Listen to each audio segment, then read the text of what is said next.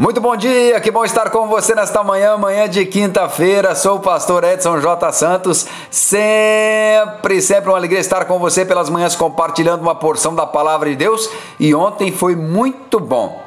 Quer ver o que nós fizemos ontem, o que aconteceu no nosso culto da noite? Passa lá no canal do YouTube, Canan Church, e assiste. Bom demais da conta, tá bom? Crendo num Deus que cuida de nós, hoje eu quero falar com você sobre identidade. Mateus 3,17. E eis uma voz dos céus que dizia: Este é meu filho amado, em quem me comprazo.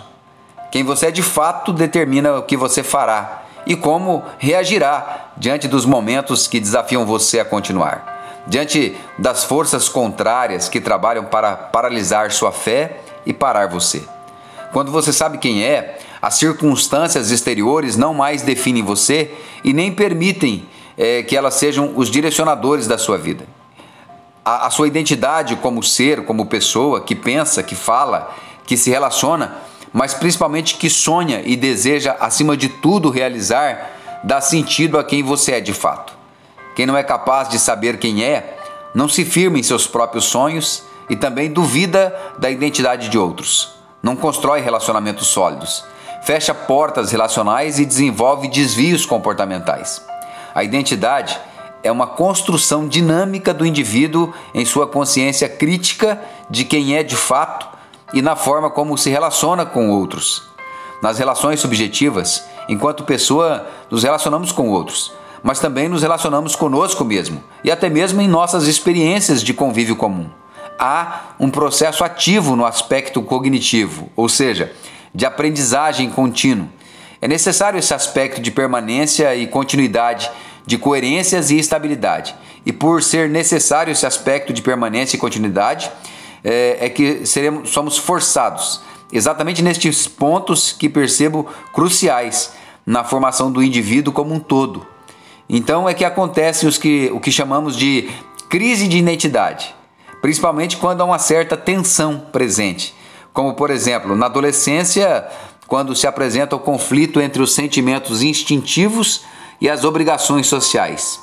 Pergunte a um adolescente quem ele é, como ele se define como pessoa e quais são seus sonhos em relação ao futuro, e a maioria deles irá virar as mãos para cima, erguer os ombros no sentido de quem se importa.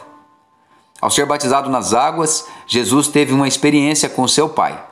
Este é meu filho amado, em quem me comprazo, em quem tenho prazer, alegria, porque ele faz a minha vontade. Quantos de verdade, aos 30 anos de idade, estariam dispostos a renunciar à sua vontade para realizar a vontade do seu pai? Aliás, de quais palavras que seu pai tenha falado para você de forma positiva que ficaram gravadas em sua memória que você se lembra de fato? Me fale três, rapidamente. A ideia da identidade é o conjunto de características próprias e exclusivas de uma determinada pessoa que a forma como indivíduo que a define como pessoa e serve como parâmetros para suas tomadas de decisões. Jesus precisava saber quem ele era em Deus. Nos próximos anos que viriam a seguir, seriam anos intensos que exigiriam muito dele e que poderiam levá-lo a fracassar, como quase aconteceu naquela noite próximo à sua morte, quando, diante da realidade dos fatos, ele declarou em Mateus 26, 39. Adiantando-se um pouco, prostrou-se sobre o seu rosto, orando e dizendo: Meu pai, se possível, passa de mim este cálice. Todavia, não seja como eu quero, e sim como tu queres. Somente quem sabe de si oferece a sua vida e renuncia a si em prol da vontade do outro.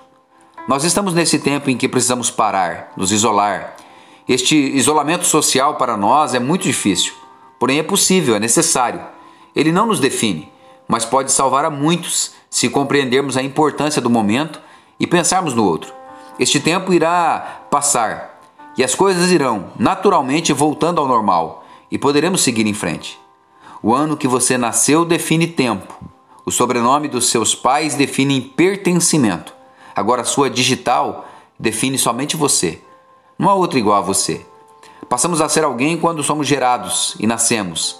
Assim descobrimos o outro e nos permitimos comparar. Descobrirmos então que não somos iguais. O que é uma crise de identidade?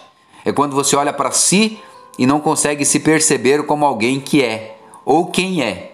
Isto pode acontecer por causa das deformações do lar, por exemplo, por um casamento mal sucedido, por uma fase difícil da vida, e amanhã nós falamos sobre isso, tá bom? Vamos orar? Pai, em nome de Jesus, te louvamos pela tua palavra. Obrigado pela identidade que o Senhor nos deu e que nos define. Ensina-nos a fazermos a leitura correta e vivê-la.